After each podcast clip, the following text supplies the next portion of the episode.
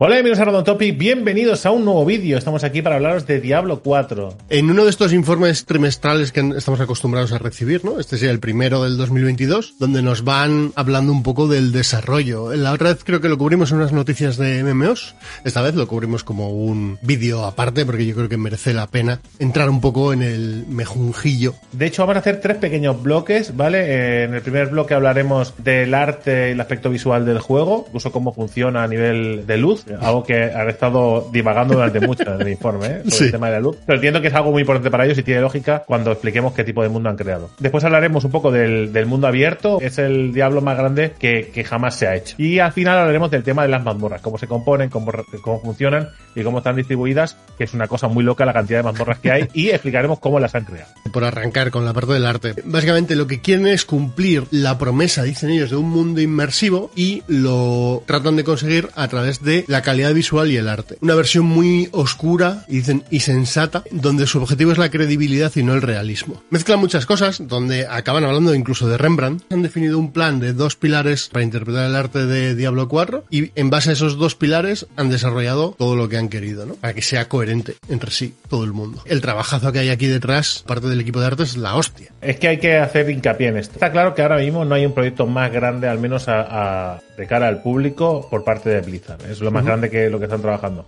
Y están haciendo algo muy especial. No están haciendo un juego más. No están haciendo el Diablo 4 continuista que podrían haber hecho tranquilamente, sino que están apostando por crear algo único y especial y muy distinto y ambicioso. Diablo es una saga oscura, es tétrica, es gótica, sí, sí. necesita esta pátina oscura. Pero es que además lo han hecho, dicen lo de sensatez y tiene sentido, porque al hacer una cosa oscura no tiene que perderse el objetivo de funcionar dentro de lo que es un videojuego. Eh, le da mucho peso al tema de la, de la luz, las fuentes de luz dentro de esta, de esta creación, ¿no? De, uh -huh. de mundo oscuro y podemos ver eh, cosas muy locas. También incluso está muy bien cómo han hecho que esos elementos eh, visuales cambien dependiendo del tiempo que hace, ¿no? Que los mundos persistentes cambien según sí, llueve, llueve, truena, hace viento. Pues, y aquí decían, ¿no? Pasa, vais a pasar de estar en un sitio seco, tranquilamente paseando, a de repente estar en un cenagal cuando se ponga a llover. Uh -huh. Y habrá barro y, y todo estará sucio y será pesado moverse. Y claro, y digo, esto, esto a mí me parece increíble, me parece uh -huh. que es, es el camino. ¿no? Después, el mundo del santuario, Drake, y la narrativa, yo creo que intentan contarnos a través del mundo. Nos hablan de cinco grandes zonas interconectadas entre ellas, en un mundo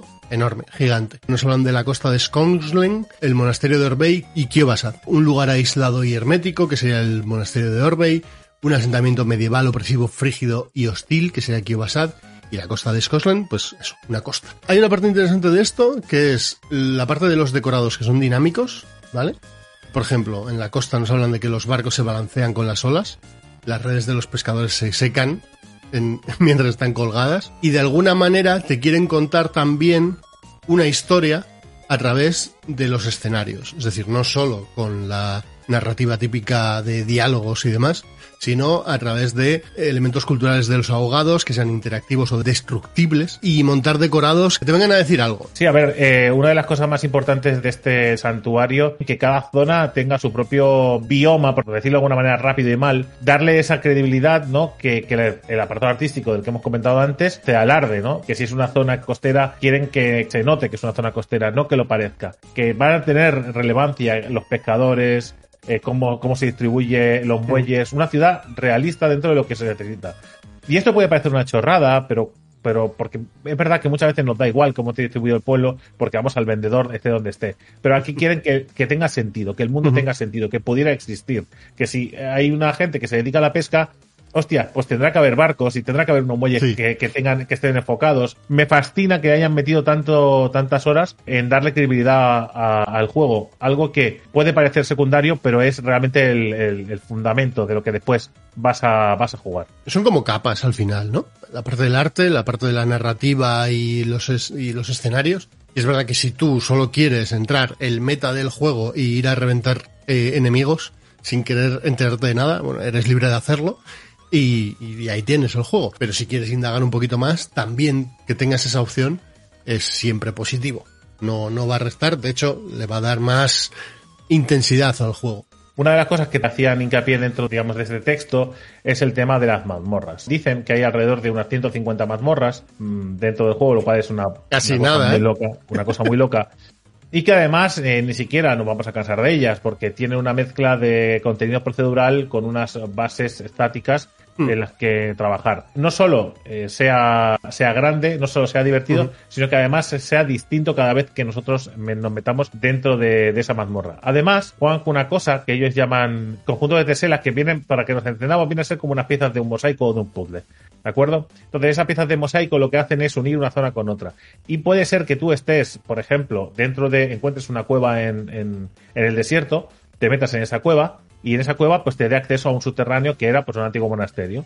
Lo, es- lo exploras hasta que encuentras una, una puerta y esa puerta te da a otra zona y esa zona une esas dos teselas, esas dos zonas, con una zona que tiene otro tipo de bioma, que va a cuadrar dentro porque será un- una parte de, del- de un monasterio, pero será húmedo, por ejemplo, ¿no? Estará lleno de, de, de hierbas, plantas y nuevos peligros.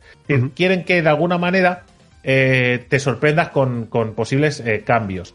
También dicen que, que para ellos es eh, muy importante a la hora de hacer estas, digamos, estas uniones, de que no haya pantalla de carga. Es el primer Diablo, ¿vale? Que no va a tener ningún tipo de pantalla de carga entre zonas. Tú estás bajando por una torre y cada pantalla, tú pasas por una escalera y la, escalera continúa y va a otra zona, pero no hay pantallas de carga. Algo que creo que los jugadores van a agradecer locamente. Bueno, de, de, de alguna manera, de nuevo, todo tiene que ver con la inmersión en el juego, ¿no? Ese punto de que esté todo interconectado con todo y que parezca que no hay pantallas de carga, aunque luego por detrás siempre habrá cosas. Sí, claro, Pero- cuando se abre, cuando se abre una puerta lentamente está cargando, pero tú no lo ves, que a ti te va a dar igual. Pero que a ti te dé la impresión de que no, que todo está interconectado entre sí y ya está, ¿no? Eso, es- eso va a ser muy chulo. 150 mazmorras. Son muchas mazmorras de, de inicio. Quiero decir, bueno. Claro, hay- faltan hay- muchas sorpresas por desvelar, falta mucho contenido por, por, eh, por explicar, pero sí que es cierto que me fascina muchísimo que estén haciendo un juego tan, eh, un mundo tan creíble. ¿vale? Eh, y que no, que no es realista, ¿no? Que decía, ¿no? Creíble pero no realista. Y tiene sentido.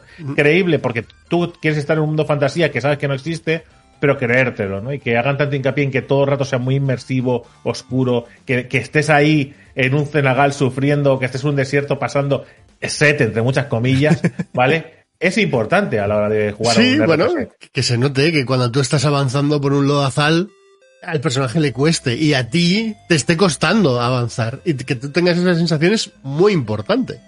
Es que yo creo, eh, y esto es una opinión mía, creo que eh, Diablo 4 es el, el Diablo más RPG de todos los Diablos. Incluso como, como, eh, como mundo creíble, eh, como, como pretenden que, que te relaciones con los NPCs, como, como te relacionas con el mundo, cómo viajas, cómo te mueves, cómo utilizas el escenario para avanzar, escalar o pasar por pasarelas o cuerdas para interactuar, hace que sea mucho más RPG que, que los otros. Y eso me gusta, me gusta porque, porque parece algo bueno. Eh, cada informe trimestral me sorprende porque dicen muchas cosas, explican muchas cosas. O sea, va a llegar el juego Enseñan realmente mucho, enseñan Claro, muchísimo. el juego muy explicado y eso, por una parte, me tranquiliza porque todo lo que me están explicando y todos los cambios que están haciendo y todos los arreglos eh, creo que van por buen camino, al menos eh, a mi parecer, Mm. pero también me da miedo, ¿no? Que no queden muchas sorpresas después por revelar. Mm. Así que habrá que ver. Bueno, vamos viendo. Así que, gente, nos vemos en el siguiente vídeo. Recordad, esta Hasta semana, luego. noticias de memeos, noticias de videojuegos, charlas. Adiós.